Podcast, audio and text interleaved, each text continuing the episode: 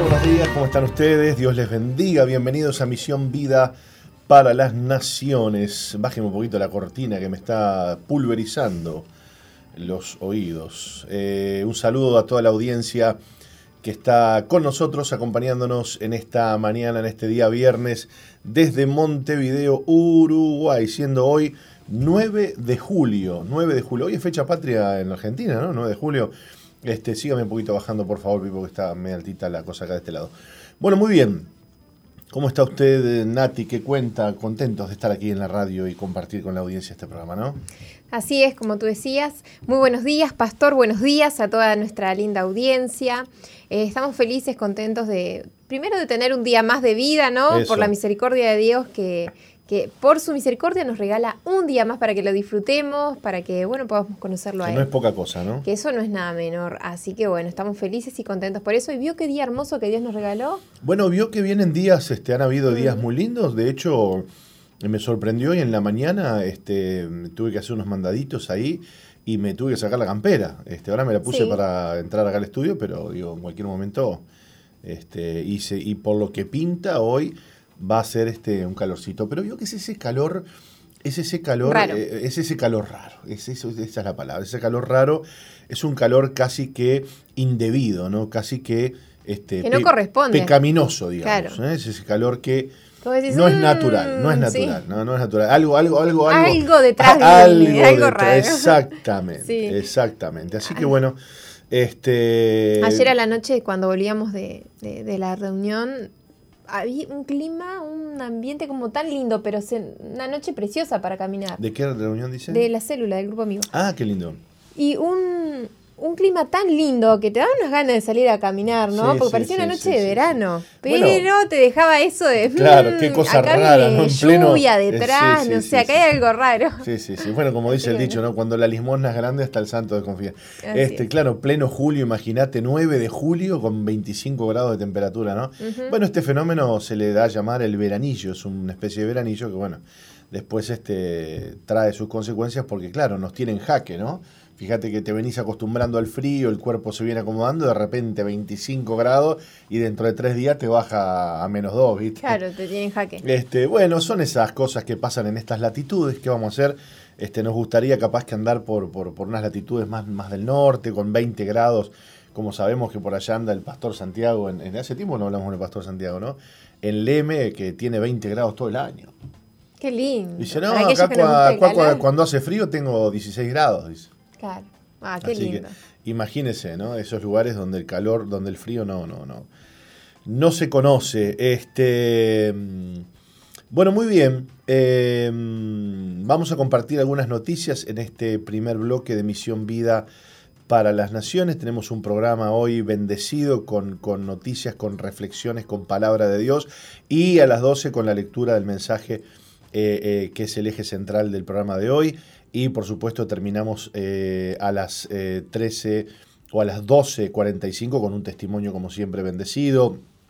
Por allí por las 12 y media tenemos un Fe Express. Bueno, buena música y esperamos que todo esto, Nati, sea coronado con los mensajes, los saludos y la intervención de la audiencia, porque si no, ¿para qué estamos acá, verdad? Así que abrimos las puertas, abrimos las ventanas para que ustedes se conecten con nosotros a través de los distintos medios que Nati nos va a recordar en este momento. Así es, nos pueden escribir al WhatsApp de la radio que es 094-929-717 y si estás en el exterior anteponiendo más 598-94-929-717. También eh, nos podés escribir al eh, Facebook MBTV que tenemos el chat abierto y bueno, vamos a estar leyendo tus mensajes. Perfecto. Bueno, muy bien. Eh, léame por favor esta primera noticia que no, no, no, no está nada buena y que nos llega desde Montevideo Portal. Bien. Asesinos antivacunas se manifestaron frente al Sodre durante el homenaje al Gach asesinos, genocidas, esos fueron algunos de los gritos que recibieron Rafael Radi, Henry Cohen y Fernando Paganini al retirarse del Auditorio Nacional del Sodre en el marco del homenaje al Grupo Asesor Científico Honorario GACH. Con carteles, música y la presencia del abogado y ex, precandidato a la presidencia por el Partido Verde Animalista, Gustavo Salle, varios colectivos antivacunas se manifestaron en el cruce de Andes y Mercedes. Sobre las 18 y cuarto horas, arribó al lugar el presidente Luis Lacalle Pou y los, y los manifestantes le gritaron, pero el mandatario se acercó a hablar con Salle. Se generó un tumulto y hubo un momento de tensión, pero que no pasó a mayores. También hubo gritos para los jerarcas del gobierno que iban ingresando al lugar. Los manifestantes llevaban pancartas que decían genocidio, pandemia, pase verde, abuso de poder y orgullosamente no vacunado, entre otros. Previo al evento, el vocero de presidencia Aparicio Ponce de León habló a los medios sobre el homenaje, pero evitó hacer declaraciones sobre la manifestación. Los colectivos se mantuvieron durante todo el homenaje en la puerta del lugar. Efectivos de Guardia Republicana y de la Policía Nacional estuvieron presentes y el ministro del Interior, Luis Alberto Eber, estuvo de lejos observando la situación antes de ingresar al evento. La salida de los, coordinadores, del GACH se dio entre los flash de las cámaras de los medios de prensa y los gritos de asesinos de los manifestantes que se hacían sentir cada vez más fuertes. Los tres líderes del GACH se retiraron caminando por la calle Andes, pasando por enfrente de la manifestación que los insultaba. En ese momento la custodia policial se reforzó, pero no hubo incidentes. Bueno, un contraste bastante grande entre lo que fue el acto de homenaje al Gach, este, entre aplausos, lágrimas, agradecimiento. Escuchaba hoy a la, a la mañana la que fue la. Em, lo que fue la, la, presentadora del, del, evento, este, una conductora y locutora muy conocida, no, recuerdo el nombre ahora, creo, que se llama Laura. Este, y ella contaba, que claro, estuvo ahí detrás, que bueno, le sorprendió mucho este, escuchar a, los, a estos homenajeados eh, que representaban a un grupo de más de 50 científicos ¿no? que, que, formaron parte del GACH. Este, los vio llorando y aparte muy nerviosos también y, y, agradecidos ellos, ¿no? Como que por un lado, por supuesto, el homenaje era para ellos, pero este, ella contaba que lo que les sorprendió mucho es ver eh, la gratitud de ellos, ¿no? de, que el, pueblo uruguayo haya podido contar con, el, trabajo y con, el saber de ellos. ¿no? Otra de las cosas a destacar muy interesante que decía, que contaba esta, esta profesional, esta locutora, este, era que eh, algo muy, muy bueno a destacar, la familia, por ejemplo, de ellos, sus hijos, sus nietos presentes allí, que el común denominador era, bueno, ayudar a la gente, ayudar a Uruguay, ayudar con su saber, con su conocimiento, que eso había sido de alguna manera lo que les había impulsado a estudiar, a seguir las carreras que siguieron, y bueno, hoy este, poder ser de, ayuda con, lo que ellos este, habían estudiado toda la vida era una, algo muy, muy importante para ellos. Así que bueno, por un lado esto y por otro lado, bueno, esta, esta manifestación que también tiene todo su derecho, ¿no? Este, llevada adelante por, por Salle, bueno, que viene, que viene hablando bastante fuerte en contra de la vacunación y bueno, de todo esto que tiene que ver con el COVID. Este, y que de alguna manera este, también hay que escucharlo, ¿no? Porque este, hay, hay, muchas aristas en torno a todo esto y, y, muchas realidades, ¿no? Por un lado, estos científicos que han trabajado durísimo durante toda esta pandemia sin cobrar un peso, este, quizás este, bueno, este, en detrimento de su familia, ¿no? De, todo eso. Y por otro lado, otros que bueno, reclaman otras cosas, ¿no? Así que cuántas, cuántas aristas y, cuántos lados tiene todo este, todo este tema, este, porque uno no le va a indilgar a los científicos, ¿qué le va a echar la culpa de qué? De que se prestaron, de que trabajaron, de que. Claro. Este, dieron de su tiempo sin nada cambio. ¿Qué, ¿Qué le vas a decir? Yo qué sé, para mí no daba gritarles asesinos, ¿no? Bueno, pero bueno, son esos contrastes que tiene la vida y, que nos pasa a todos, ¿no? Fíjate que a veces este, de repente te levanta la gente y de repente te, te hunde, ¿no? Le pasó a Jesús, ¿no? Por un lado lo recibieron a Jesús este, en Jerusalén con palmas y, y, alabanzas y el mismo pueblo que lo alabó después gritaba crucifíquenle, ¿no? Mm.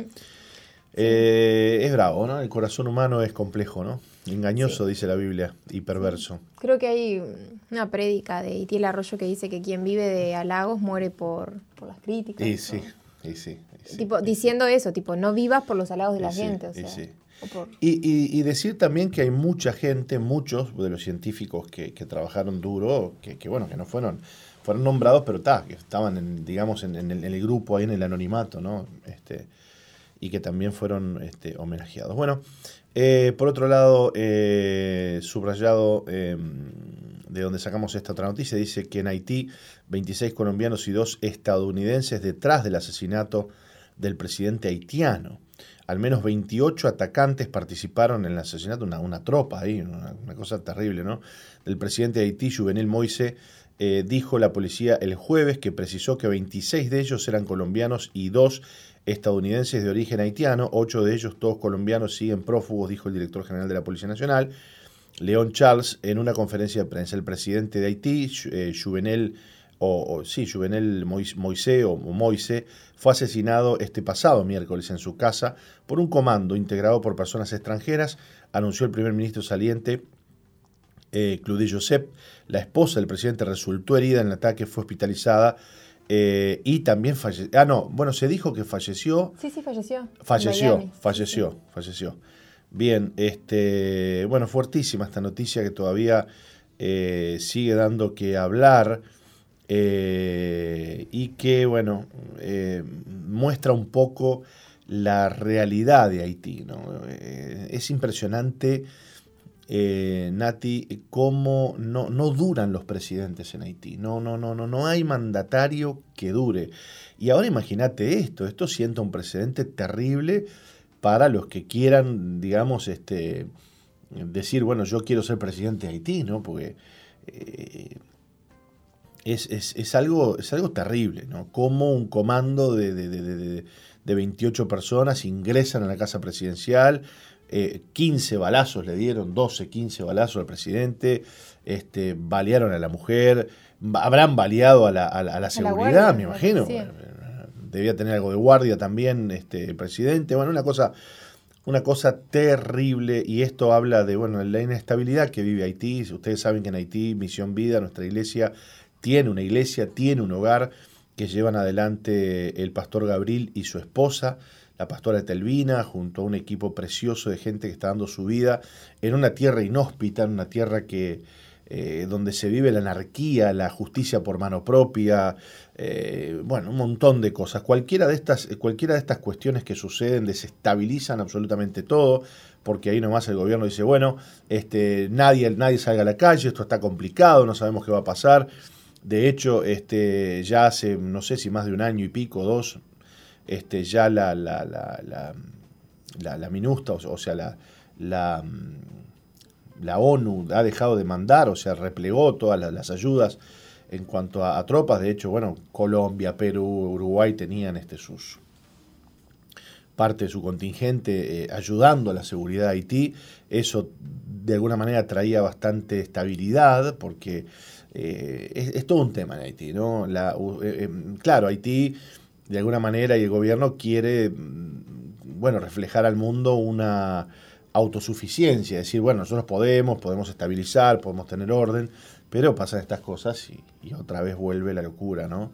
Este, es así, de repente en Haití pasan cosas como la gente sale a la calle, uno, una semana, dos semanas, tres semanas de, de, de, manifestaciones, de quema de hoteles, de quema de, autos, de, un montón de cosas. Este, recordemos que en Haití también convergen un montón de, empresas también y hay hotelería, o sea, no es todo pobreza y miseria, Haití tiene sus, sus lugares, digamos, donde, donde la gente va a... Haití es un país hermoso, este, tiene una belleza descomunal, uno no entiende cómo un país tan hermoso como Haití este, tenga la miseria que tiene.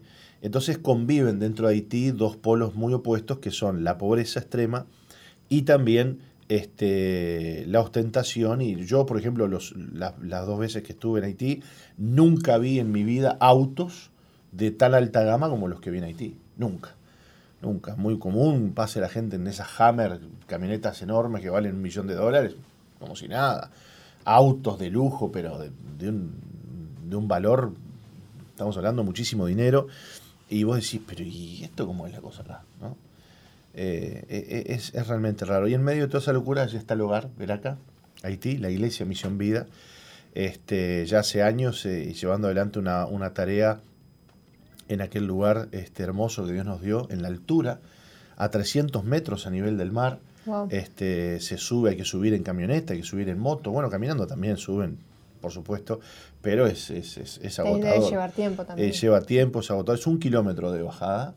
Este, desde, desde, el, desde el hogar hasta la, hasta la ruta, digamos, un kilómetro, que la bajada está buenísima, pero si te la tenés que hacer en, este, subir, a pie, subir a pie se complica. Pero bueno, este, Dios bendiga la obra en Haití y bueno, hay muchas iglesias también. Este, hay, hay, muchos hogares también para niños, no solamente el nuestro en Haití, que, de gente que bueno está dando su vida. Y, y, y, además de todo eso, quería decir, este, dos por tres este, azotan ciclones la zona. Bueno, de hecho, hace poco pasó uno muy cerca que gracias a Dios, gracias a Dios, no tocó la, el país de Haití. Bueno, así que oremos por Haití, que Dios traiga estabilidad y que Dios traiga tiempos de paz para que la iglesia y el evangelio prosperen en esa tierra que tanto lo necesita. ¿eh? Bueno, léame la noticia de Brasil, por favor. Bueno. Aún como rehén, mujer cristiana, lee la Biblia a su secuestrador en Brasil. Esta noticia la hemos obtenido de bibliatodo.com. El pasado lunes, en el sur de Santa Catarina, Brasil, una mujer cristiana fue retenida como rehén con niños en su casa por un ex empleado. La mujer intentó calmar al secuestrador leyendo la Biblia y así lograr que desistiera del secuestro. Mediante una publicación en su cuenta de Facebook, Kesia Goncalve, gerente de la tienda y consultora de belleza, informó que en un momento dado trató de dialogar con el hombre, a pesar de la tensión del cautiverio. Le pregunté si podía leerle un mensaje de Dios. Dijo que sí. Se disculpaba todo el tiempo y hablaba mucho de su madre, dijo Kesia que en ese momento del secuestro estaba con un solo hijo. Los otros dos ya habían sido liberados por el secuestrador. Le aconsejé todo lo posible y también lo hizo la policía. Lo intentamos todo. Utilizamos el nombre de su hijo, le hablamos de la hermosa familia que tiene, pero aún así dijo que solo se iría de allí muerto. Esto lo dijo la esposa del ex jefe del secuestrador. El secuestrador no parecía estar bien emocionalmente. Le mostró a Kesia los cortes en las muñecas que se había hecho al intentar suicidarse. No sé sus razones, se desahogó conmigo por algunos problemas personales, pero por lo que, puede, por lo que pude ver estaba muy deprimido y también bajo el efecto de las drogas. Dijo que ahora era el final, que esos momentos eran los últimos de su vida. Esto lo contó Kesia. Al parecer, el invasor estaba realmente bajo los efectos de las drogas y el alcohol, por lo que la Policía Civil se encuentra en investigaciones para confirmar pero lo que más reconforta mi corazón ha sido eh, tomar hoy mi móvil y ver esta foto que él mismo se hizo en el momento en que le leía la Biblia, escribió Kesia. Asimismo, la víctima dijo que a pesar de haberle predicado la palabra al hombre, éste no se abrió para que la semilla fructificara en su corazón y cambiara de actitud. Siento que la palabra fue impactante para él, pero no lo suficiente para que diera marcha atrás en su decisión. El hombre liberó a Kesia, pero reaccionó y atacó a los agentes de policía y acabó muriendo. El trabajo de la policía fue increíble, fueron mano dura hasta el final, perdonándole la vida, pero en cuanto me soltó, atacó a los policías. Em, esto lo contó Kesia.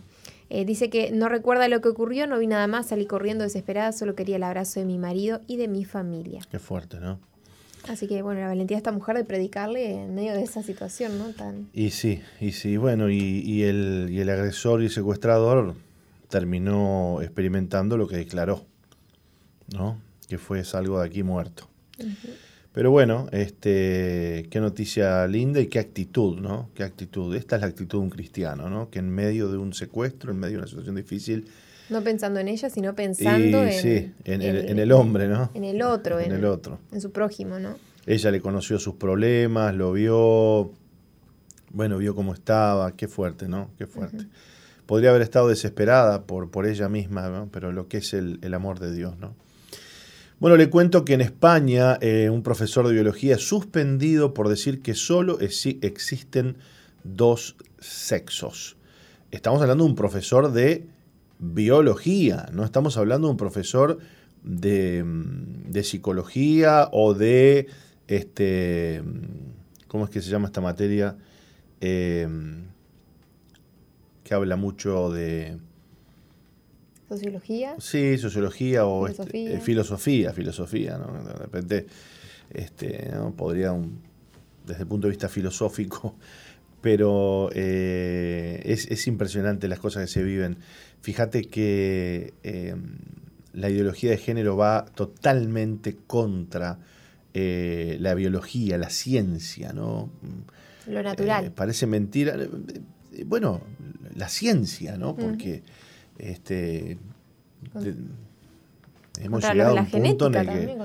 Y sí, y sí, hemos llegado a un punto en el que ya este, a, lo, a, lo, a, la ciencia, ¿no? Que, que estamos hablando de que está demostrado, de que, de que no, no son cosas este, inventadas o que no, no, no, no. La ciencia, la ciencia, no, ya no importa ni la ciencia, ¿no? Así que bueno, este profesor de biología que, ha sido suspendido por decir, hacer esta declaración, este, este señor se llama eh, Jesús Luis Barrón López y es profesor de biología y geología del Instituto Público de Alcalá de Henares.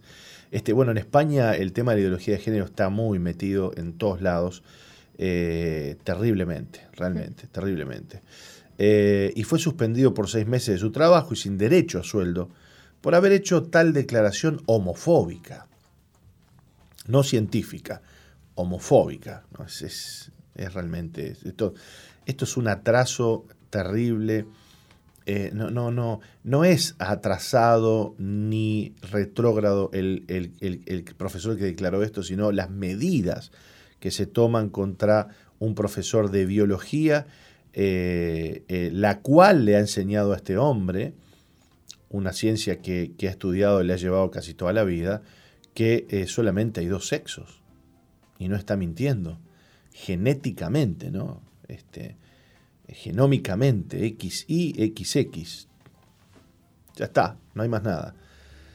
bueno, de hecho lo dice aquí, durante una clase eh, con jóvenes de 15 años y de menos de edad, el profesor Barrón dijo que solo existe el género femenino y masculino, puesto que los hombres nacen con cromosomas XY y las mujeres con cromosomas XX. Perfecto, esto es una ley, así es, está comprobado. Y aunque se puedan transformar con operaciones, genéticamente siempre van a seguir teniendo los cromosomas XY o XX, palabras que desataron la polémica que le costó su trabajo.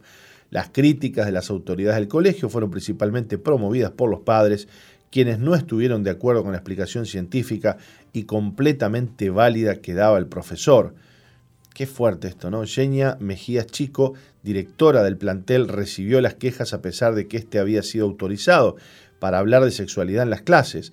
Tras este incidente, el profesor dijo que nunca tuvo la intención de herir a otros por algo tan obvio.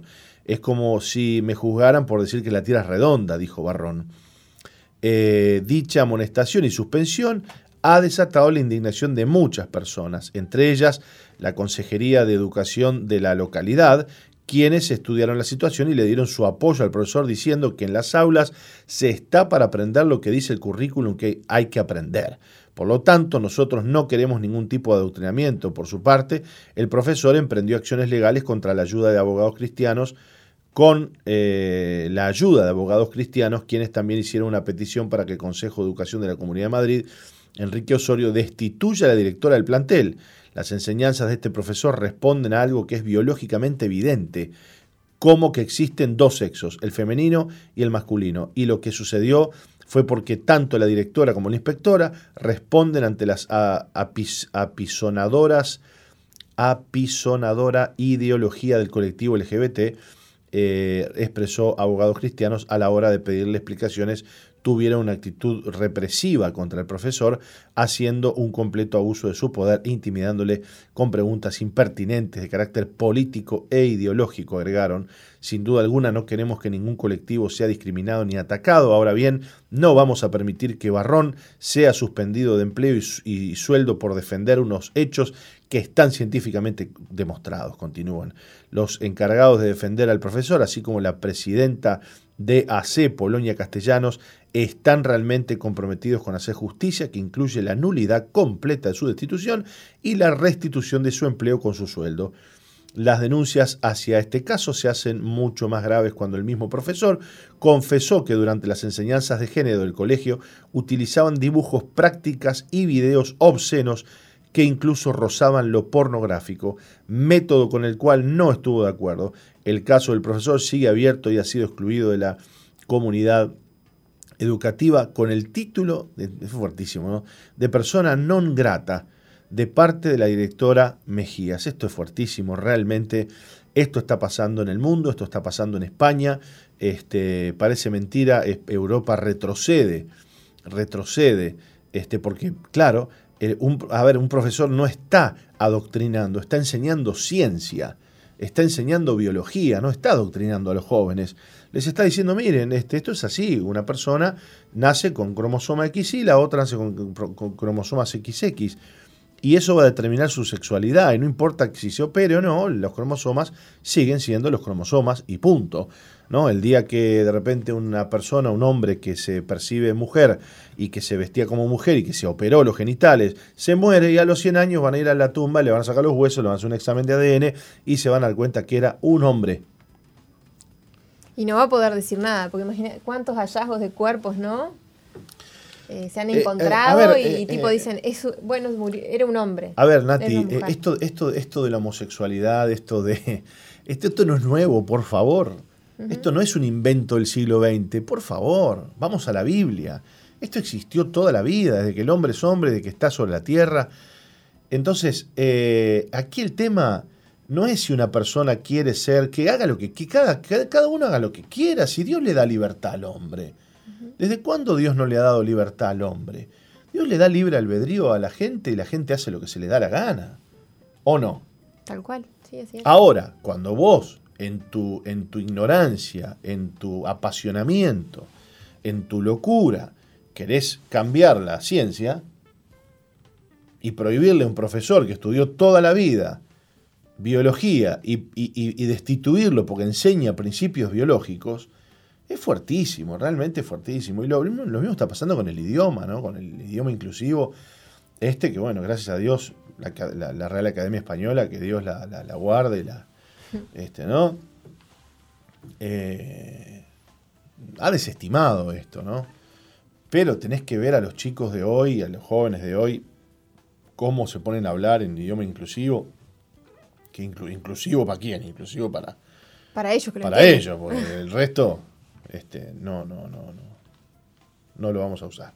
Bueno, así está el mundo, así están las cosas. Eh, seguiremos orando y seguiremos creyendo y seguiremos confiando. Y en la medida que vamos viendo estas cosas, Nati, eh, nos vamos convenciendo día a día de que la venida del Señor está cerca. Así es. Así que nos vamos a una pausa. Esto es Misión Vida para las Naciones. No se vayan, ya volvemos. Bien, continuamos aquí en Misión Vida Nati. Escuchamos qué música usted nos dirá, por favor. Bien, estaba sonando una banda uruguaya muy querida, muy amada de nuestra iglesia, la banda Misión Vida. Ah, bueno, pero usted se, se, hace autobombo ahí. Ah, sí. Querida, muy amada. Muy querida, muy amada. Con el tema Somos Libres, que ya está colgado en Misión Vida 2.0. Es la banda de la iglesia, de nuestra iglesia, de la casa. Con una música fantástica, una producción extraordinaria, con unos Lo mejor. y una producción técnica maravillosa. Así es. bueno, muy bien, muy bien. Está bien, si nosotros no nos damos para adelante, dijo uno, Nati, ¿quién, no? Claro. ¿Eh? Muy bien. Muy bien. Le cuento que tenemos unos saluditos. Ah, por favor, a ver. En el Facebook MBTV, Mónica Sala dice: Buenos días, bendiciones, La Paz presente. O sea que nos está escuchando desde La Paz. Eh, Sergio Torres, buenos días, pastor. Soy Sergio, escuchando y mirando. Qué bueno. Carlos y su esposa dice: Buenos días, Pastor Inati desde la estanzuela, Carlos y familia. También tenemos eh, Etendar se llama. Muy buenos días, estimado. Feliz día de la independencia para todos y para todas. Eh, los argentinos y argentinas. Dice, bendiciones para todos ustedes. Los escuchamos desde la ciudad de Abrapampa. Todes. Le, faltó poner todes y ya estábamos ahí. Es una broma. Pero bueno, quiso decir, va, incluye, bueno, a todos. Bueno, bueno, pero ahí ve usted, ahí ve usted cómo el, el eh, todo esto... Puso el arroba. Con el arroba incluye, incluyó todos. Bueno, pero cuando esto, esta, a ver, ¿esto se hacía antes? No, todos son todos. Todos son todos. Hombre y mujer. Hombre y mujer. Pero entonces fíjese cómo. Hombre, mujer, eh, transexual. Bueno, sí, sí. O sea, todo, todo, todo. El género humano, a ver. Eh, eh, no, no, no, no, no se hacía discriminación de, de, no es que no es que la palabra todos es masculina. Ahí está el, el, error, ¿no? Creer que la palabra, porque lleva la O, es masculina. Entonces este, es ridículo lo que se hace con, el tema de, de, la, de este idioma inclusivo, porque, eh, claro, deforma el idioma y además lo hace eh, desde un desconocimiento del idioma, ¿no? Porque cuando vos decís todos, no estás usando eh, una palabra que sexualiza a, quien contiene dentro de esa palabra. Este, no es que vos decís todos porque son hombres, no, decís todos porque son todos, ¿no? ¿Me explico? Aunque también hay un femenino de todos, ¿no? Pero ya, bueno, vos estás hablando de las naranjas, decís todas las naranjas. Pero si vos te referís a los presentes, vos decís todos los presentes, no decís todas las presentas. Claro. No hay un femenino de eso, de presentes. Decís todas las, los todos los presentes, ¿no? Ahora, si vas a hablar de las mujeres, por eso e, el, error o, la ignorancia está en, pensar que no hay un femenino. Sí, es decir, todas las mujeres. Pero vas a empezar a hablar así, decís, bueno, bienvenidos a todos los hombres, bienvenidas a todas las mujeres. Es, es más rico que eso el idioma español y te permite decir bienvenidos a todos ustedes. O, o bienvenidos todos los presentes. No tenés que ponerte a explicar quiénes son los presentes, sino tenés que empezar bienvenidos a todos los niños y bienvenidas las niñas y bienvenidos a los de 30 años y bienvenidos a los de 40. Porque si no ya nos empezamos a sentir todos discriminados. Y pará, pará, pará, cuando dijiste todos los hombres, yo ahí no me siento identificado porque yo, tengo 45, 46 años. Ahí tendrías que haber dicho todos los hombres de 46. Muy claro. Santo Dios. Bueno, muy bien. ¿Tenemos algún saludito más? Bueno, por aquí se comunicaba con nosotros al 094-929-717 Fernanda y nos dice buenos días, saludos desde Villa Española, el hogar Veraca Mamis and Kids. Dice el taller de costura presente escuchándonos, Aldana, Jimena, Lili, Vicky y Fermami. Dice, les amamos, así que un saludo grande para ellas. Me gusta porque este, todas con sus, ¿no? Fermami y... y bueno, muy bien, muy bien, muy bien. Bueno, eh, la profundidad del amor de Dios. Queremos eh, comenzar a, a, reflexionar en este tema basados en Primera de Pedro 4.8. Ante todo, tened entre vosotros ferviente amor, porque el amor cubrirá multitud de pecados. Los cristianos debemos amar hasta más no poder, lo que incluye cubrir multitud de pecados. Se debe afrontar el pecado, pero también se debe perdonar. Eso es lo que implica cubrir. Debemos poner una frazada sobre el pecado pasado ya resuelto. Examínese. ¿Le guarda rencor a alguien en su casa? Si lo hace, recuerde que Jesucristo ya pagó el castigo de cualquier cosa que esa persona hiciera. Su incapacidad para perdonar contradice su amor y si la falta de perdón es característica de su vida, tal vez usted no sea cristiano. Uf. Qué fuerte, ¿no? Fuertísimo, ¿no? Eh, ¿Cuánta gente que se dice ser cristiana, Nati, vive resentida? El resentimiento es un poder espiritual. Es un demonio. Así nomás. Y que por supuesto va a luchar ese demonio para controlar y poseer su vida. Hay personas que tienen más lucha con el resentimiento que otras. Hay familias donde el resentimiento y el odio es una marca, es una huella, es un, sello en, en la familia, en el apellido. Siempre hay resentimiento, se dejan de hablar, se enojan. Yo conozco cristianos, conozco pastores, mire lo que le voy a decir, que se enojan y se resienten con sus hijos, no les hablan, eh, no les contestan los mensajes, pasan días en ese estado de resentimiento, de enojo. Es muy fuerte esto. Eh, y este es un espíritu que está operando mucho en, el día de hoy en la iglesia de Jesucristo. Y es un demonio que eh, roba, roba la unidad, el amor, la fe Y es un espíritu contra el cual todos tenemos que aprender a luchar y tenemos que vencer. Y más si usted fue herido en su niñez, si, fue, si no tuvo quizás eh, padres o vivió cosas duras con sus papás, ya ahí se sienta un precedente y ya queda marcado el corazón y con una tendencia hacia el resentimiento. Y más si el resentimiento ha dejado una huella en su vida de muchos años, el diablo va a querer volver ahí.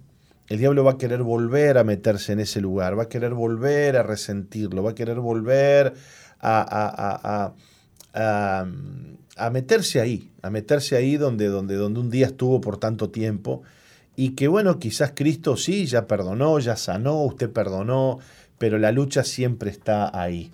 Habrá algún hermano, habrá alguna circunstancia, habrá alguna cosa que va a querer traer de vuelta el resentimiento a su vida. Por eso es que el amor es tan importante, porque el amor es una protección, el amor es una cobertura. Cuando nosotros andamos en amor, es ese andar en amor no solo protege a los demás, de mí, Entiendo. ¿Se entendió? Cuando yo ando en amor, los, los, que, los que me rodean están protegidos de mí, porque yo debo entender que como ser humano y como persona caída, hablo sin Cristo y hablo en la carne, ¿no? Soy letal para el, para el resto de la gente. Claro, usted puede lastimar, herir con sus palabras. No le quepa la menor con duda. sus actitudes. No le quepa la menor duda. En la carne y sin Cristo y quizás endemoniado, peor todavía. Ahora, con Cristo, y bajo el amor de Cristo, y bueno, dejo de ser una amenaza para los demás y me transformo en una bendición. Entonces, eh, cuando perdemos el amor, empezamos a vivir bajo la ley, bajo la dureza, bajo el resentimiento, bajo el espíritu de resentimiento. ¿eh? Entonces, eh, empezamos a dejar de cubrir los pecados. Porque dice, porque el amor cubrirá multitud de pecados. Y cuando no está el amor, ¿qué hace el resentimiento? Los expone. Los expone, los exalta, los exagera. ¿No? Vos volvés con una persona que, está resentida con otro y dice, no, porque la Nati, la Nati es esto, y la Nati es lo otro, y la Nati es aquello. Hablas con la Nati y decís, no, no, no, no fue tan así, pastor. La cosa fue así, ah, po, pero que me pintó una cosa que Qué fuerte cuando se resienten los matrimonios, ¿no? Vos hablas con el marido y dice, no, pastor, porque mi mujer. Y hablas con la mujer y dice, no, pastor, espera un poquito, no, no, esto es así, esto es asá. Bien dice la Biblia, ¿no? El que primero habla en una pelea ese es el que parece justo, después viene el otro y lo delata, ¿no?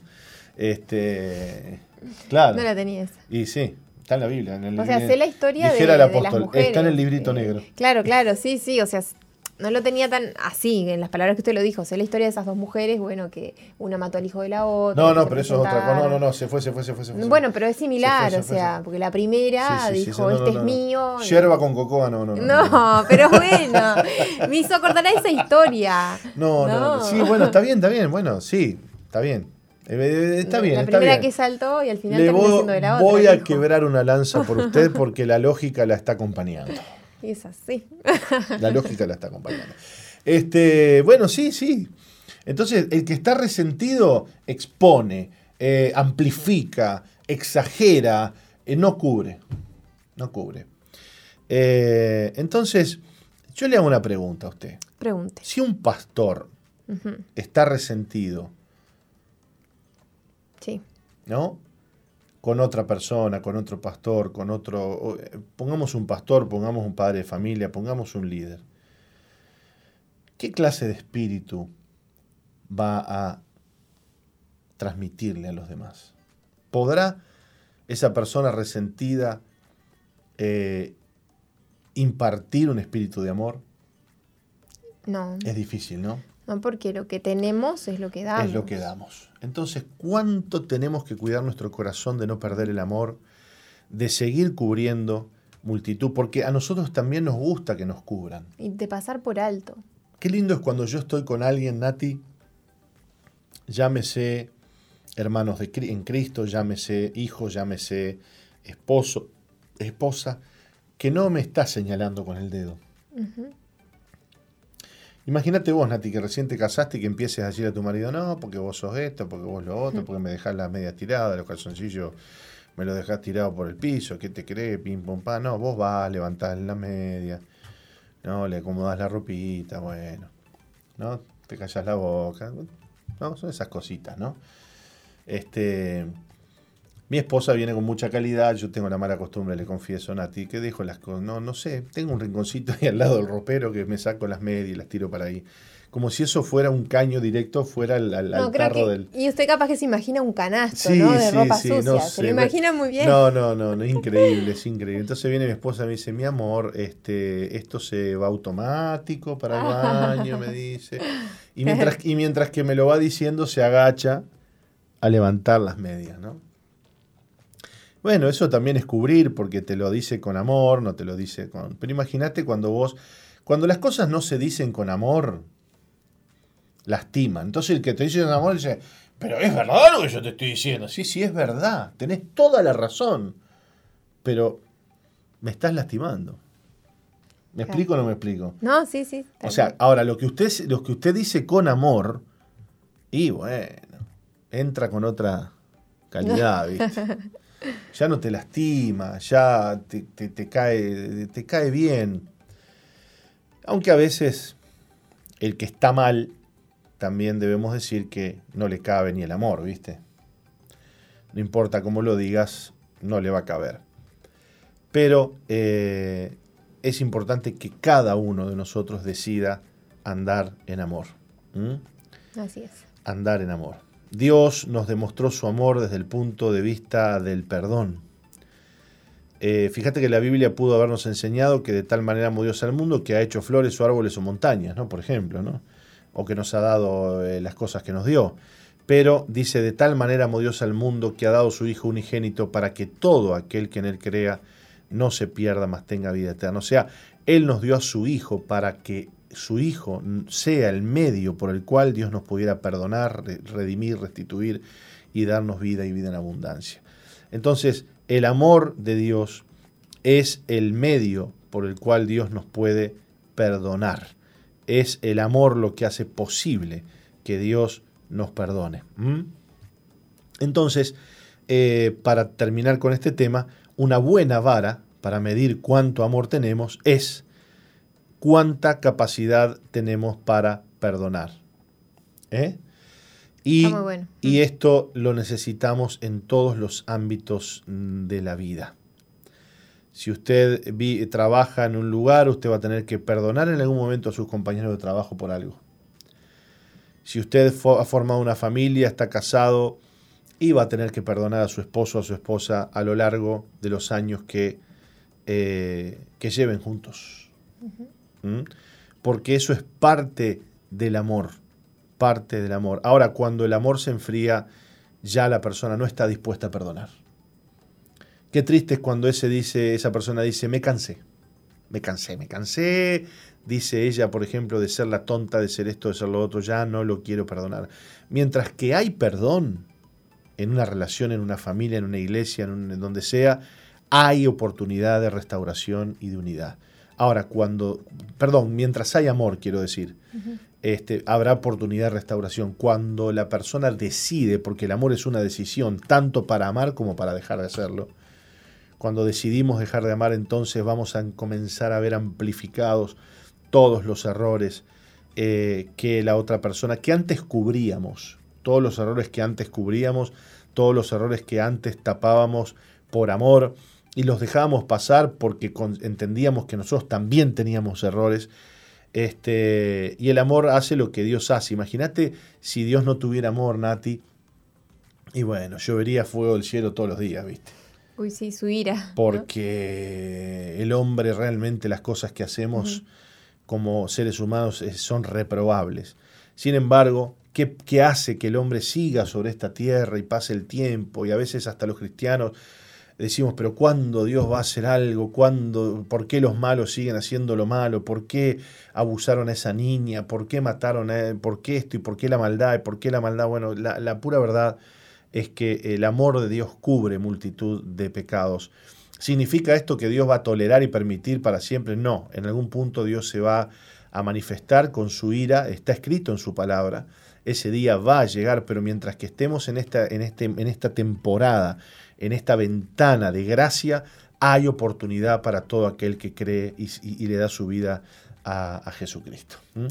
Y nosotros tenemos la orden de Dios de amarnos, amarnos unos a otros, porque eh, ese es el mandamiento del Señor. ¿no? Y, no, ya no es ama a tu prójimo como a ti mismo, sino que el Señor levantó la vara y dijo, ama a tu prójimo como yo te he amado. Y ahí estamos fritos porque yo tengo que amar a mi esposa, fíjate vos, Nati, eh, y entregarme a ella como Cristo murió y se entregó por la iglesia. Y entonces que Dios le dice a la mujer, bueno, y la mujer tiene que amar al marido también y respetarlo. Y amar al hermano, al hermano que está al lado, al prójimo, a mi hermano, a mi hermano de la iglesia, ese que como el chicle mastico pero no te trago, ¿viste? Este, ¿cómo, cómo lo tengo que amar? Y como Cristo lo amó. Entonces ya tengo que, y tengo que, que pedirle a Dios que me ayude. ¿No? Que pedirle a Dios que me dé ese amor que Él tiene y decidir hacerlo. Decidir hacerlo. Me acuerdo, y te lo hago cortito una vez, este, estando en un, en, en, en, una, en un distrito, en una iglesia dentro de nuestro ministerio, este, había una hermana que yo no me la bancaba, che. No me la bancaba y me, me, costaba mucho y ella no me bancaba a mí, me lo hacía sentir y bueno. Era mutuo. Era mutuo, qué difícil. Y, y un hermano muy sabiamente me dice, mira, dice, eh, siempre te vas a encontrar con una hermana, me la nombró, no, siempre va a haber una fulana donde vayas, dice. Así que más vale que aprendas a amar ahora, para que después no, no tengas que llevarte el examen a, otro lugar. a otro lugar. Los dejamos con esta reflexión y nos vamos, ya volvemos para leerles eh, la prédica de hoy que se titula ¿Qué hay en el corazón de Dios? Así es, ya volvemos, no se vayan.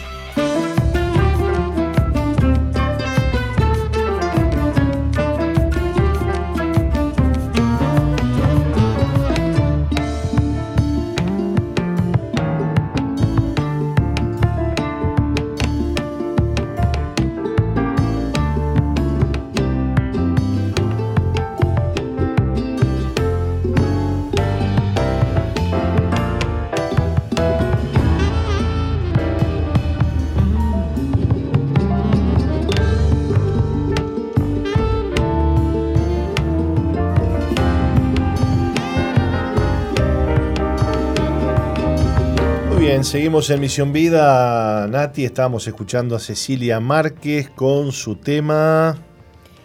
El tema se llama Cómo agradecerte, de Ceci Márquez y Gabo Silveira. Muy bien. ¿Qué más tiene por ahí usted para compartir? Quedó colgado este tema musical en Misión Vida 2.0, el grupo que tenemos en Facebook. Le cuento también que nos escribió desde Río Branco, Cerro Largo, Gonzalo nos dice acá trabajando y escuchando la radio. Así que saluditos para Gonzalo. Bárbaro, bárbaro, bárbaro, bárbaro. Bueno, hoy tenemos para leer para ustedes la prédica titulada ¿Qué hay en el corazón de Dios? Y nos dice de esta manera. El hombre está confundido.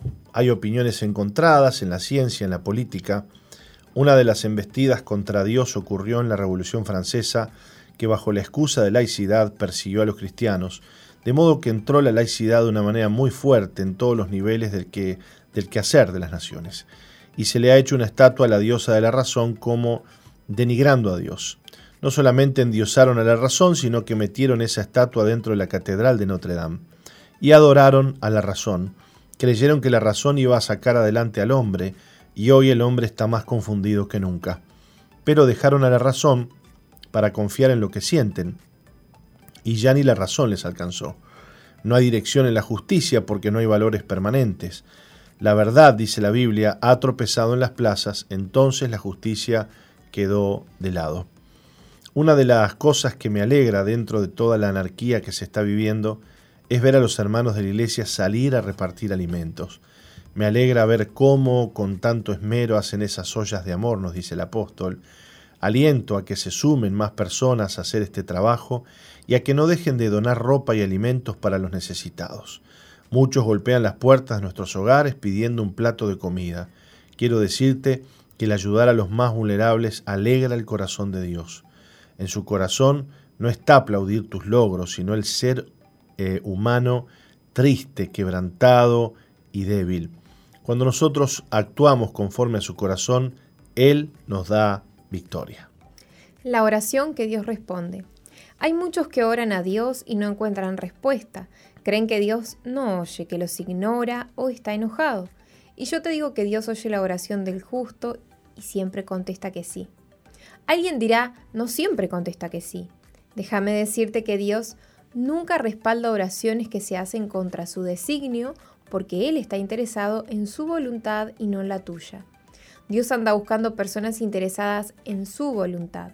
Dios siempre contesta que sí a las oraciones que se hacen con fe. Tal vez dice, lloré con fe y sin embargo Dios no me contestó. La fe es un instrumento que Dios le ha regalado al hombre para que éste conozca la voluntad de Dios y para que ore y haga conforme a su voluntad. Si el hombre ora conforme a la voluntad de Dios y hace conforme a su voluntad, Dios no solo no se opone, sino que respalda la fe. Más, bien debo creer que lo tuyo no era fe, sino una ilusión, un deseo, una codicia o ambición, pero no era fe. Pero si lo que tienes es fe, esa espada te la ha dado Dios, viene de Él y proviene de Él, y es para que se haga su voluntad. Por lo tanto, al que tiene fe, Dios le contesta que sí. Siempre coincide la fe con los designios de Dios. No te dará Dios fe para que hagas una oración que va en, su contra y ores en contra de su voluntad y te diga que no. La fe te la da Dios para que ores y hagas su voluntad, y Él se complace en respaldar tu oración y tu acción. La fe verdadera es de Dios y proviene de Dios no te va a dar fe verdadera para que ores y después te diga que no. Es ridículo. Siempre Dios contesta que sí. La Biblia dice en Santiago 4.3, pedís y no recibís porque pedís mal para gastar en vuestros deleites. No oras conforme a la voluntad de Dios, sino tus propios deseos. Tú quieres que se haga la voluntad de Dios y el Señor está buscando en la tierra gente que conozca y abrace su voluntad, que la ame y se mueva por ella. Bien, estamos leyendo para ustedes la prédica titulada ¿Qué hay en el corazón de Dios? Vamos a una micropausa y volvemos. No se vayan. No cambies, ya volvemos con, Misión, Vida.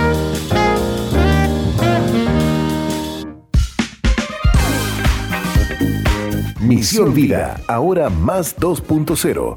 Interactúa con nosotros en la red, en Facebook, Misión Vida 2.0 o ingresa en nuestro website www.misionvida.org. Ahora, más 2.0.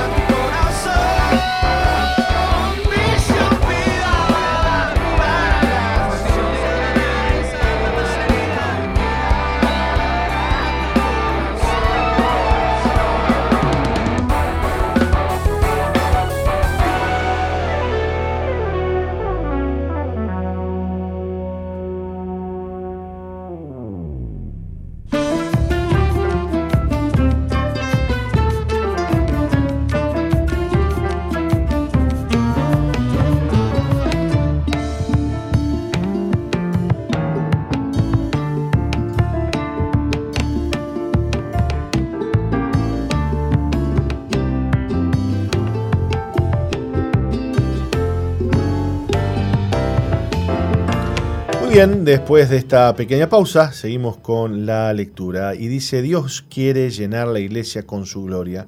Él quiere que abunde su Espíritu Santo en la iglesia, en medio del caos que vive el mundo, como señala Génesis 1, 1 y 2. en el principio creó Dios los cielos y la tierra, y la tierra estaba desordenada y vacía, y las tinieblas estaban sobre la faz del abismo, y el Espíritu de Dios se movía sobre la faz de las aguas se traduce la frase que señala que estaba desordenada y vacía con la palabra caos, y el Espíritu de Dios se movía sobre la faz de las aguas. Yo diría que hay caos, mas el Espíritu de Dios se mueve a través de los creyentes. Los creyentes hacen la obra de Dios, tienen el Espíritu Santo y gozan de su favor. Entonces tenemos que confiar que Dios acompaña nuestras tareas pero con ciertas condiciones, por ejemplo, no te pongas a orar sin fe. No hagas algo que no estés seguro que es la voluntad de Dios. Nosotros oramos, Señor, hágase tu voluntad en la tierra como se hace en el cielo, que yo esté disponible para hacer tu voluntad y no otra cosa. Hay cosas que yo considero importantes, pero para Dios no lo son. Hay cosas por las que me empecino y Dios no quiere que lo haga. Y la victoria es para los soldados de Cristo, es para aquellos que han asumido un compromiso con la voluntad de Dios en la tierra. Y la voluntad de Dios no es tan complicada. Dice Isaías 58:10, si dieres tu pan al hambriento y saciares al alma afligida, en las tinieblas nacerá tu luz y tu oscuridad será como el mediodía. Yo estoy muy contento, dice el apóstol, y estoy seguro que Dios también lo está, con las iniciativas que está teniendo la iglesia, no solo el compartir alimentos, sino también el pan del cielo con aquellos a quienes estamos ayudando. La iglesia está haciendo la obra de Dios, está haciendo justicia. Justo no es aquel que no hace nada malo, justo es el que hace lo que tiene que hacer. Hay quienes piensan que van a ir al cielo porque no se pelean con nadie, se llevan bien con todos, y no le hacen mal a nadie. Tú no haces nada, no, no sirves para nada. No te metes con nadie y que nadie se meta contigo. Hay gente que tiene miedo de agarrarse el virus, por ejemplo. No sabe si salir o no, si ir a la iglesia o no. O mejor se queda encerradita en su casa. Y he visto el gozo que tienen las personas que van a hacer ollas de amor a algunos barrios, esos que les dan un vaso de leche a los niños y les dan abrigo. También ha habido algunos que integran grupos amigos que han salido a hacer esta tarea pero no fueron prudentes y se contagiaron todos. La falta de prudencia no la aplaudo, pero sí celebro que después que se sanaron siguieron con su tarea en los barrios carenciados. Es que cuando la voluntad de Dios arde en el pecho, no podemos estar dedicando tiempo o fuerzas empavadas, sino en aquello que alegra el corazón de Dios. El designio de Dios está orientado al ser humano que Él ha creado, del cual se compadece, por lo que no puede verlo angustiado ni con necesidad, y poner en nosotros, sus hijos, la responsabilidad de hacer justicia. Hacer justicia es cumplir la ley de Dios, y cumplir la ley de Dios es amar al prójimo. Y en este tiempo se está levantando la iglesia que entiende que es importante salir a salvar almas y hablarles de Cristo. Hoy más que nunca debemos predicar el Evangelio. Un sector de la Iglesia se ha dado cuenta que en medio del COVID, en medio de la oscuridad, de la anarquía y del dolor, hay bendición y la generan los que creen en Dios, los que aman y hacen su voluntad por sobre todas las cosas. Dice la Biblia en Isaías 58, 10 y 11. Si dieres tu pan al hambriento y saciares al alma afligida, en las tinieblas nacerá tu luz y tu oscuridad será como el mediodía. Jehová te pastoreará siempre y en la sequía saciará tu alma y dará vigor a tus huesos y serás como huerto de riego y como manantial de aguas cuyas aguas nunca faltan. Pueden tener certeza absoluta de estas promesas aquellos que tienen un corazón como el de Dios, que no le ponen excusas para hacer su voluntad ni siquiera el dolor. Estas son personas que tienen compasión y esto significa que no solamente hacen algo por el prójimo, sino que les duele tanto lo que sufre el prójimo que lo sienten como que ellos mismos estuvieran sufriendo. Les duele las personas que están padeciendo en un hospital y sienten la misma angustia que esa persona y sus parientes sienten. La compasión son los que producen oraciones fervientes por cuanto sienten el dolor del otro como suyo. Esos piden por la necesidad de su prójimo y Dios siempre les va a decir que sí. Isaías 58:10 dice que, si dieres tu pan al hambriento y saciares al alma afligida, en las tinieblas nacerá tu luz y tu oscuridad será como el mediodía. En el principio la tierra estaba desordenada y vacía, la oscuridad y el desorden prevalecía, pero el Espíritu de Dios se movía sobre la faz de las aguas. Y si el Espíritu de Dios se mueve, algo grande va a suceder. El Espíritu que dijo sea la luz, cuando todo era oscuridad, es el Dios que puede sacar la luz de la oscuridad y hacer que todo y hacer todo de la nada. Es el Dios que puede hacer lo que se ve de lo que no se veía. Por eso declaró que en medio de las tinieblas nacerá tu luz. Habrá luz en tu casa, habrá luz en tu corazón y dirección en tu vida. Habrá fuego y visión en tu vida. Cualquiera pensaría que no es tiempo para predicar porque eh, la cosa está muy mal. Y yo te digo que no importa lo que está pasando en el mundo con el COVID y con la economía. Si tú dieres tu pan al hambriento y saciares al alma afligida, lo más oscuro de ti brillará como el sol del mediodía. Conozcamos más el corazón de Jesús. Dios nos festeja nuestro éxito, Él celebra nuestra compasión. Al Señor no le importa tanto el éxito que hayas tenido en esto y en lo otro, Jesús vino del cielo para mirar a la gente cara a cara y compadecerse de ella. Había un grupo de cuatro mil hombres sin contar mujeres que no tenían qué comer y Jesús llamó a sus discípulos y les dijo, Tengo compasión de la gente, porque ya hace tres días que están conmigo y no tienen qué comer. Jesús les dio de comer alimento del cielo, pero no estaba conforme porque Él también le interesa que tengas comida, vestido y techo, le interesa que seas bendecido. Estaban en un desierto y dijo, si los enviaren ayunas a sus casas se desmayarán en el camino, pues algunos de ellos han venido de lejos. Pero los discípulos pensaban en la dificultad. Habían visto muchos milagros que hizo Jesús, inclusive antes de este milagro, le había dado de comer a cinco mil personas de la misma manera, con unos pocos panes y unos pocos peces. Y dice la Biblia en Marcos 8:4, sus discípulos le respondieron, ¿de dónde podrá alguien saciar de pan a estos aquí en el desierto? cuando multiplicó panes y peces para cinco mil personas, les había dicho a los discípulos para, para probarles que les dieran de comer y uno de ellos dijo 200 denarios de pan no bastarían para que cada uno de ellos tomase un poco. 200 denarios eran 200 jornales. Un jornal son unos eh, mil pesos multiplicado por 200 son 400 mil pesos necesitaban 400 mil pesos de hoy para darle de comer a una multitud de 5 mil personas. Pero en este caso estaban en un desierto y no había ni siquiera dónde ir a comprar. Y los discípulos no dijeron a Jesús que necesitaban tanta plata, sino que no había dónde comprar pan. Él les preguntó, ¿cuántos panes tenéis? Ellos dijeron siete. Lo importante no era cuántos peces había, sino la compasión de Jesús. Entonces mandó a la multitud a que se recostase en tierra, y tomando los siete panes, habiendo dado gracias, los partió y dio a sus discípulos para que los pusiesen delante, y los pusieron delante de la multitud. Tenían también unos pocos pececillos, y los bendijo, y mandó que también los pusiesen delante, y comieron, y se saciaron, y recogieron de los pedazos que habían sobrado siete canastas, eran los que comieron como cuatro mil, y los despidió. A Jesús no le fascina ir a las fiestas, aunque ha sido o aunque ha ido alguna que otra. Tampoco le atrae estar en la casa de los ricos, aunque fue a alguna. El gran corazón de Jesús se manifiesta en contacto con las personas necesitadas. Él puede ver en sus ojos lo que les sucede, sus temores y angustias y la impotencia que sienten. Jesús atiende las necesidades de la gente conforme a la gran compasión que tiene. Cuando leemos los Evangelios nos damos cuenta que esa era la tarea principal de Jesús. Su prioridad no era pasear. Hubo momentos en que Jesús no tenía tiempo para comer ni descansar. De pronto les decía a sus discípulos de irse a descansar, entonces se suben a una barca, se lo, se lleva al otro lado. Entonces la gente que lo seguía miraba a Jesús cómo se dirigía la barca y se iban caminando al lugar llegando antes que el Señor. Y cuando Jesús llegaba, en vez de descansar, veía la gran multitud que, se había juntado y que le demandaba que hiciera milagros.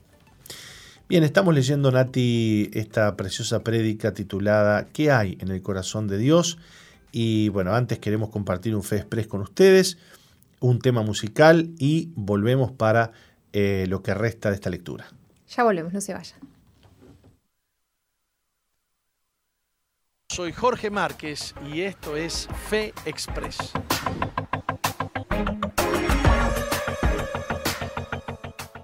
Hola, ¿cómo estás? Quiero darte un consejo. No confíes en hombres. Los hombres fallan. Pero tampoco confíes en ti mismo. La Biblia dice que el, único que conoce bien el corazón del hombre no es ni siquiera el mismo hombre el que conoce el corazón del hombre es Dios.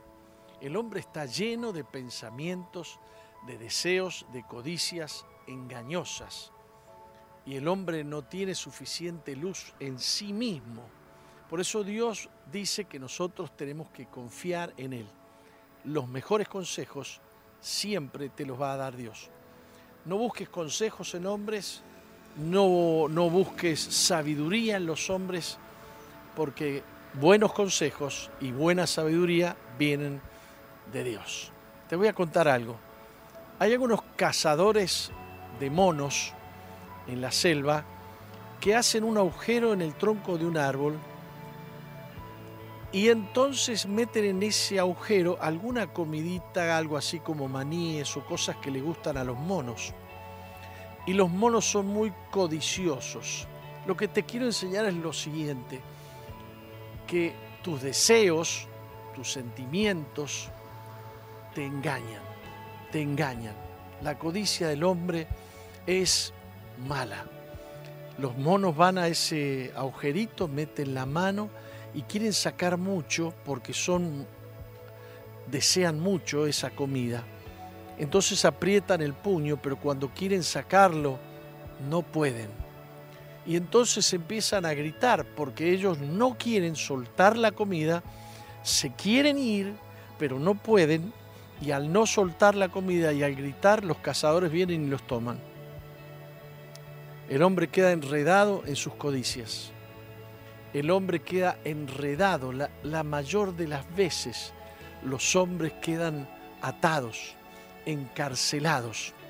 Creen que el alcohol les produce satisfacción, el alcohol los mata.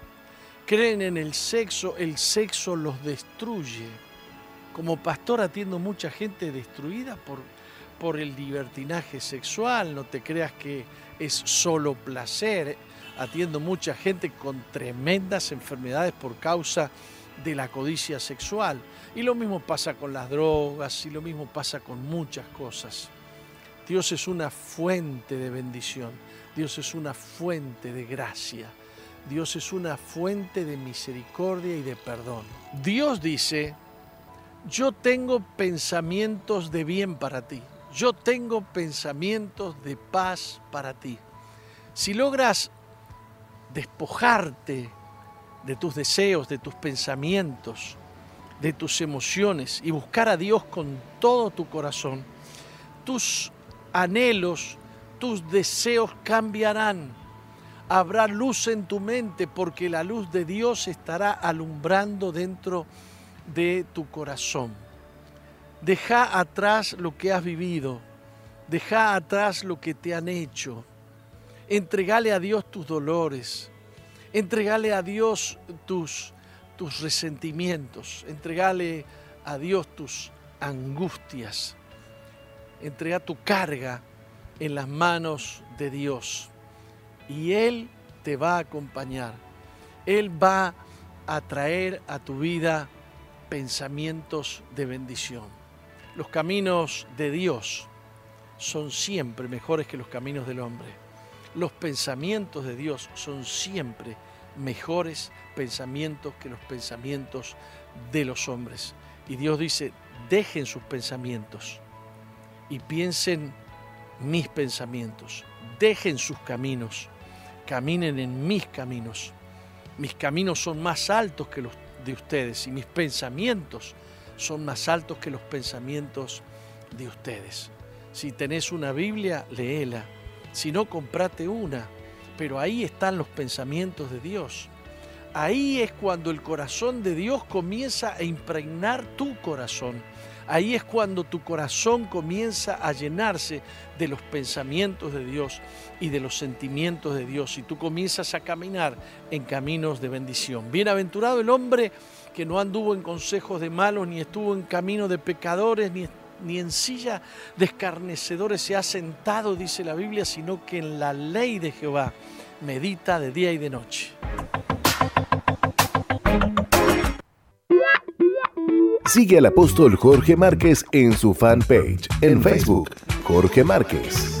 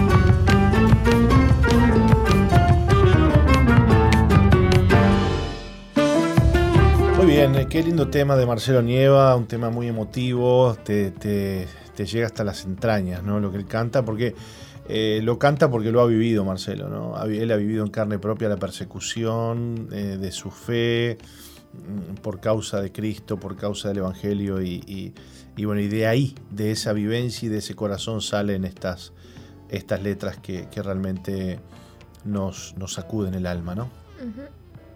Muy bien, Nati, le, toca a usted seguir con la lectura. Bien, continuamos con la enseñanza de hoy que se llama ¿Qué hay en el corazón de Dios? La multitud no necesitaba el dinero ni el trabajo, lo que el mundo necesita es a Cristo. Él es el deseado de todas las naciones, el que satisface nuestros anhelos, quien perdona nuestros pecados, nos da vida eterna y herencia en el reino de nuestro Padre. ¿Y qué es lo que quiere el Señor? Quiere que nuestro corazón sea como el suyo. Justicia es amar al prójimo. En una oportunidad Jesús va a Tiro y Sidón, ciudad de los fenicios. No era Israel, y no quería que nadie lo supiese, pero no pudo esconderse. Y dice la Biblia, porque una mujer cuya hija tenía un espíritu inmundo, luego que oyó de él, vino y se postró a sus pies. Esto se encuentra en Marcos 7:25. La mujer creía que instantáneamente Jesús iba a librar a su hija de los espíritus que la quejaban. La mujer era griega y sirofenicia de nación, y le rogaba que echase fuera de su hija al demonio. La mujer se postró ante Jesús, y no cualquiera se postraba delante de él. Tienes que tener una revelación muy especial de quién es Él para postrarte delante del Señor. La mujer entendió que Jesús no era una simple persona y había presencia y había presencia de Dios en su vida. Jesús le dijo, deja primero que se sacien los hijos, porque no está bien tomar el pan de los hijos y echarlo a los perrillos. El pan aquí es el favor de Dios, el milagro de Dios. En Mateo 15, 24 y 27 leemos, No soy enviado sino las ovejas perdidas de la casa de Israel. Entonces ella vino y se postró ante él diciendo, Señor, socórreme. Respondiendo él dijo, No está bien tomar el pan de los hijos y echarlo a los perrillos. Y ella dijo, Sí, Señor, pero aún con los perrillos comen, eh, aún los perrillos comen de las migajas que caen debajo de la mesa de sus amos. La mujer le suplicó con fe, y Jesús le respondió, Oh mujer, grande es tu fe, hágase contigo como quieres. Y su hija fue sanada desde aquella hora. Hay una mujer a la que no le corresponde el ministerio de Jesús porque era para Israel, y después que Jesús asciende al cielo se dispersa el Evangelio en el resto de las naciones. Pero Jesús no puede negarse a la fe. En otras palabras, Dios el Padre le había dado a esta mujer fe, y Jesús la detectó inmediatamente. Jesús no se puede resistir a la fe. El Señor le concede un milagro extraordinario a esta mujer por causa de su gran compasión por el mundo, y dice Marcos 7:30. Y cuando llegó ella a su casa, halló que el demonio había salido y a la hija acostada en la cama. La gran solución de los discípulos era, según leemos en Marcos 6, 35 y 36, cuando ya era muy avanzada la hora, sus discípulos se acercaron a él diciendo, El lugar es desierto y la hora ya muy avanzada. Despídelos para que vayan a los campos y aldeas de alrededor y compren pan, pues no tienen que comer. No le iban a preguntar qué podían hacer con esa gente tan hambrienta, no. El hombre, en su impotencia, en su falta de fe y desconocimiento, actúa mal. Mateo nos narra que Jesús entró a Jericó, iba de camino, pero la gente lo seguía, y un ciego que estaba sentado junto al camino mendigando se enteró que Jesús pasaba por ahí. Algo fuerte se despierta en ese hombre al escuchar de Jesús y comienza a gritar, Jesús, hijo de David, ten misericordia de mí. Jesús iba de camino y no parece que había pasado al lado del hombre. Entonces Mateo cuenta que muchos le reprendían para que se callase, pero él gritaba mucho más, Hijo de David, ten misericordia de mí. ¿Cómo no se iba a detener Jesús? Si Dios, según dice la Biblia en Juan 3:16, de tal manera amó Dios al mundo que envió a su Hijo para entregar, entregar su vida por la humanidad. Lo que más aqueja a Dios es la miseria del ser humano. Benditos los que tienen un corazón como el de Dios, y para eso Él nos ha provisto de su Espíritu Santo. No importa cuánta oscuridad haya en el mundo, en la iglesia se mueve el Espíritu Santo como en el Génesis. Se detuvo Jesús y mandó llamar al hombre. Ahí aparecen los buenos. Los discípulos lo fueron a buscar y le dijeron, Ten confianza, levántate, te llama. Jesús le preguntó, ¿qué quieres que te haga? Y el ciego le dijo, Maestro, que recobre la vista. Parece que no fue ciego de nacimiento porque le pide que recobre la vista. Y Jesús le dijo, vete, tu fe te ha salvado. Y enseguida recobró la vista y seguía a Jesús en el camino. Al hombre ciego no le pudieron callar, no lo pudieron parar, ni siquiera las personas malignas que lo reprendían para que se callara y que no molestara al maestro, porque tenía más, cosas más importantes que hacer. Pero lo que verdaderamente le importaba a Jesús era hacerle bien a la gente. Oro para que la iglesia, mientras el mundo entra en caos, siga bendiciendo y haciendo bien a las personas. La ciencia no va a poder enderezar este mundo, tampoco la sabiduría del hombre. Los hombres están confundidos, son elocuentes y tratan de mostrar qué hacer y qué no. Pero el mundo sigue en caos. Han dicho que venían más cepas y ya han declarado con total certeza que el virus que afectó e infectó al mundo entero salió de un laboratorio de Wuhan en China. Está confirmado. ¿Qué habrá en la cabeza del hombre? Sé que desde la Segunda Guerra Mundial están estudiando cómo ganar una guerra biológica que destruya a los seres humanos, pero dejen las ciudades intactas. Dios no está interesado en salvar edificios, Dios quiere salvar a las personas. Me gozo al ver cómo el corazón de muchos cristianos se ha encendido y han entendido que son las manos y los ojos de Dios en la tierra, y se compadecen como Jesús de los afligidos, de los quebrantados, de los huérfanos y las viudas. ¿En qué se manifiesta Dios en nosotros?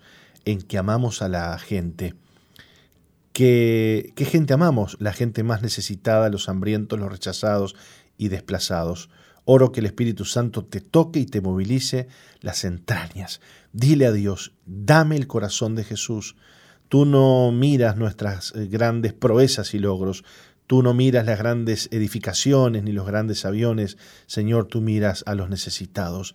Tú no trajiste la peste al mundo, la trajo el hombre. No obstante, Señor, tú eres misericordioso y yo quiero ser como tú. Tú eres poderoso y yo quiero que tu poder opere en mi vida. Dame un corazón como el tuyo. Hemos leído para ustedes qué hay en el corazón de Dios, esta preciosa prédica. Y rápidamente nos tenemos que ir a una pausita y venimos con el testimonio del día de hoy. Dios les bendiga. Chao, hablemos. No cambies, ya volvemos con Misión, Vida.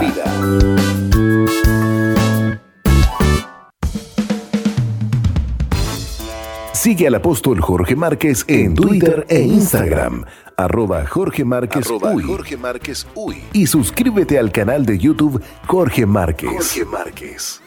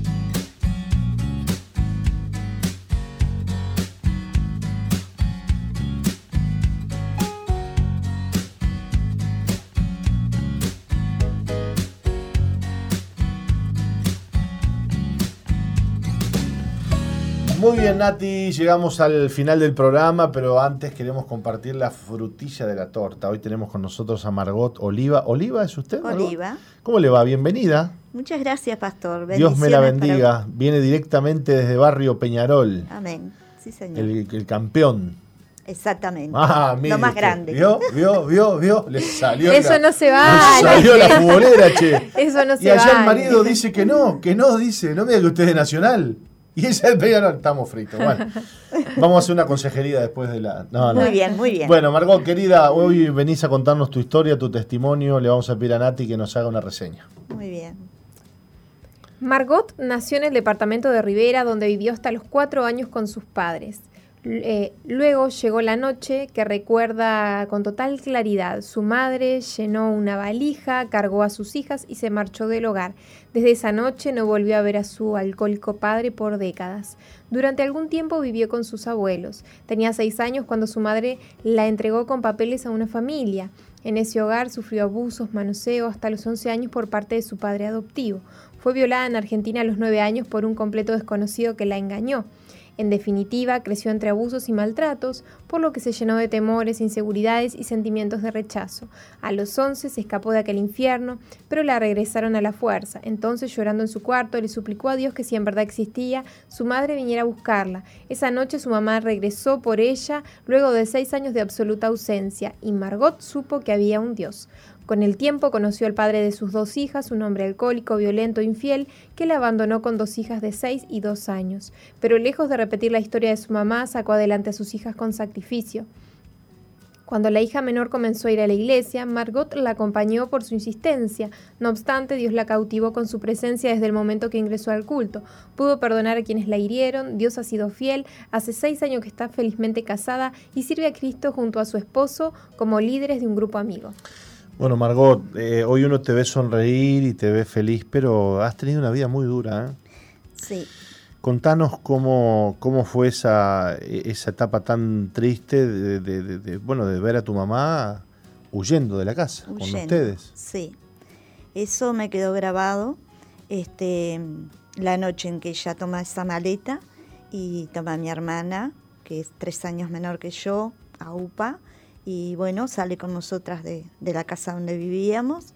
Este, después no volví a ver a mi papá nunca más, hasta años después donde ya era una mujer casada, con niños, que él apareció en mi vida. Por muy poco tiempo pude disfrutar ese papá, este, porque tenía cáncer y falleció, fue muy poco el tiempito que pudimos disfrutar, pero en ese poco tiempo puedo decir que recibí el amor de papá, que yo necesitaba, que no había conocido y lo pude disfrutar grandemente. Este, no así puedo decir que el amor de mamá eh, no lo pude disfrutar porque tengo este, una mamá que no sabe expresar el amor, porque no lo ha conocido, ¿verdad? Entonces eso transmitió y yo puedo dar gracias a Dios que cuando llegué a Cristo y conocí a Cristo, eh, conocí el amor, por cuanto yo pude dar amor a mis hijas, puedo eh, abrazar a una persona y decirle, te amo. Este, en los grupos yo soy así, desde que conocí a Cristo expreso el amor que siento. De repente puedo conocer hoy a Nati, pero dentro de un ratito ya estoy, mi amor, porque me nace. Mira vos. El hablar así. Me nace y me gusta. A veces pido porque hay gente que quizás a veces eh, se siente incómoda, ¿no? Porque no me conoce y que me dice. Pero yo siempre explico que yo soy así. A mí me gusta decir mi amor, eh, bueno, expresar. Dar el amor que, Dios te ha dado a ti. Sí, señor. Sí, señor. Bueno, Margot, lo cierto es que mm, sufriste abusos. Sí. Eh, me imagino que esto te, te trastocó mucho la vida, la mente, el alma. Sí, fue una etapa muy triste, este, vergonzosa, porque es lo que el diablo pone en nosotros, sentir vergüenza, sentirnos sucios, sentirnos culpables, cuando no somos culpables de nada porque somos niños. Claro, y víctimas además. Víctimas de las circunstancias que estamos pasando. Este, pero gracias a Dios pude perdonar a quienes me hicieron daño.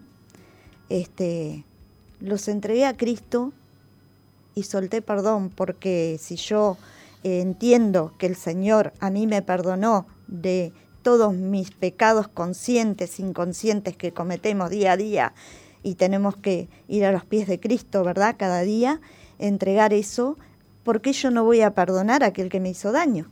¿Quién soy yo? ¿Verdad? Eh, Dios se encarga de todas las situaciones que vivimos. Él, como dice su palabra, no escapa nada a sus ojos, ¿verdad? Él está atento a todo. Así que este, lo más lindo que hay es conocer a Cristo y poder despojarnos de esas cargas, de esas mochilas. Qué lindo lo que estás diciendo, ¿no? Hay gente que a veces este, vive en un infierno su alma, su Sí. mente, y dice, ¿qué me pasa? ¿Qué me pasa? Sí. Claro, lo que te pasa es que tenés odio, tenés rencor, no has perdonado, no has soltado, ¿no? Puedo dar un pequeño testimonio dentro de mi testimonio. Pero por supuesto. Yo tengo de ese matrimonio de mamá, somos dos hermanas mujeres y mi hermana no ha podido perdonar a mi mamá por causa de que nos dio, por causa de las situaciones que vivimos. Si yo lo viví con varones, ella lo vivió con mujeres. Eh, ella no perdona a mi mamá, ella me lo ha dicho claramente, que ella sí trata a mi mamá, pero que no la pasa, no la traga. Ella vio el proceso de Dios en mi vida cuando yo era una persona que vivía encerrada en mi casa y lloraba. ¿Quién lo sabía? Solo Cristo. Pero ella vio que esa mujer depresiva y que lloraba y que vivía lamentándose de lo que había vivido y todas las cosas, ella vio como Cristo cambió y transformó mi vida. Hoy yo me puedo reír, yo puedo cantar, yo puedo hablar con quien se me ponga adelante. Este, y ella un día me dijo, yo quiero lo que vos tenés. Wow. Y yo le dije, ¿tú querés esto? Venía Cristo conmigo. Cristo va a hacer lo mismo en tu vida. Pero hasta el día de hoy, mi hermana no ha llegado a Cristo. Ya va a llegar. Amén, en el nombre de Jesús yo estoy orando y clamando por mi familia, pero mi hermana puedo decir que a causa de no perdonar, ha estado cinco veces internada con ataques de locura, donde se ha arrancado el pelo, todo. Mm. O sea, la diferencia entre ir a Cristo y, Y y no no, ir, no aceptar, no querer dejar eh, el orgullo y todas esa- esas cosas que traemos dentro, ¿verdad? Preferimos lo, lo del mundo y todas esas cuestiones a ir a Cristo sabiendo y viendo los cambios Sí, sí. y cercanos, ¿verdad? Siendo testigos, ¿no? Amén. Qué, sí. qué fuerte lo que estás diciendo, Margot, porque es verdad, hay gente así, ¿no? No, no, no. Prefiere casarse con el odio, con sus razones, con sus. eh, yo tengo razón, yo fui a mí me hicieron esto. Pero, ¿qué, qué hay en tu vida? Esa es la pregunta, ¿no? ¿Qué lográs? ¿Qué estás logrando? ¿Cuál es el Nada. fruto de vivir así? ¿no? Nada, vacío. Y sí. Vacío. Bueno, lo cierto es que el Señor comenzó a hacer este, a, a cautivarte desde, desde pequeña, ¿no? Me, me- me llama mucho la atención eh, eh, cuando clamaste en esa habitación Amén. dijiste, Señor, si existís, que, Dios mío, Sí. que venga mi madre. Amén, sí. ¿Cómo fue eso? Porque eh, no sé cómo decir la palabra, ¿no? Pero si bien en ese lugar yo sufría todo tipo de abusos, tanto físicos como verbales, este, sin embargo me mandaban a un colegio de monjas. Entonces ahí, como quiera o no, comencé a conocer de la palabra de Dios, ¿no? Claro. En ese colegio. Por eso ese día en que yo me escapo de esa casa con 11 años este, y me vuelven al hogar ahí, eh, me mandan a mi habitación y ahí yo clamé al Señor. Yo dije, bueno, si es verdad que existís, demostrámelo. Yo quiero que mi madre esté en la puerta de esta casa en media hora. Eso fue lo que yo dije con un, con un clamor desesperado, ¿verdad? Y sí, mi madre, yo no sé si pasó media hora, más o menos, pero mi mamá fue a aquella puerta. Fue a aquella puerta a sacarme de esa casa. ¿Y qué pensaste en ese momento? Que Dios existía, dije, es verdad que existís. Tengo, tenía, porque falleció una abuela cristiana toda su vida, mis tías cristianas, si bien mi mamá se apartó y se fue a religión, por donde también supe andar, hasta que el Señor me sacó. Este, pero supe que Dios existía ahí. Ya la raíz de Cristo venía en mí por causa de mi abuela, ¿verdad? Y hoy por hoy puedo decir que de la familia, de los eh, mis hermanos, somos cuatro, mamá tiene dos varones del segundo matrimonio, de los cuatro hermanos la que sirve a Cristo soy yo. Entonces siempre digo, si bien vine creada en un vientre de oscuridad, pero la luz de Cristo ya estaba alumbrándome ahí, ya escogida desde antes del vientre, ¿verdad? Como dice la palabra. Qué lindo. Amo qué al. Señor con todo mi corazón. Bueno, ¿y, y qué edad tenés? ¿Se puede decir la edad, Margot? ¿Cómo no? 58. Tenés 50. ¿Y tu esposo? Y 60. Tiene dos añitos más. Y uno. Uh, 61. Y uno. Yo le sacaba. uno. 61. bueno, yo debo decir que tanto vos como tu esposo son hoy líderes de grupo amigo. Amén, sí, tienen señor. un ánimo, unas ganas, un amor. Sí, señor. No faltan a los cultos, son esforzados, son una bendición. Amén. Gracias. Son Padre. una bendición y un testimonio en la iglesia, en el distrito, de amor a Dios, de servicio. Que Dios los, que Dios los mantenga con, este, con esta fuerza y con este amor muchísimos años más. Amén. Sí, Señor. Porque lo que ustedes tienen para dar con el testimonio que Dios les ha dado es mucho. Es mucho. Y hay gente que necesita escuchar esto Amén. que, que- que vos hoy estás contando, Margot. Ha sido una bendición que estés aquí con nosotros. Muchas gracias. Te damos gracias por haber venido. Y con este testimonio tan lindo bendecimos a la audiencia Amén. y anhelamos que lo mismo que ha pasado en la vida de Margot pase en tu vida, vos que nos estás escuchando. Amén. Que Dios les bendiga.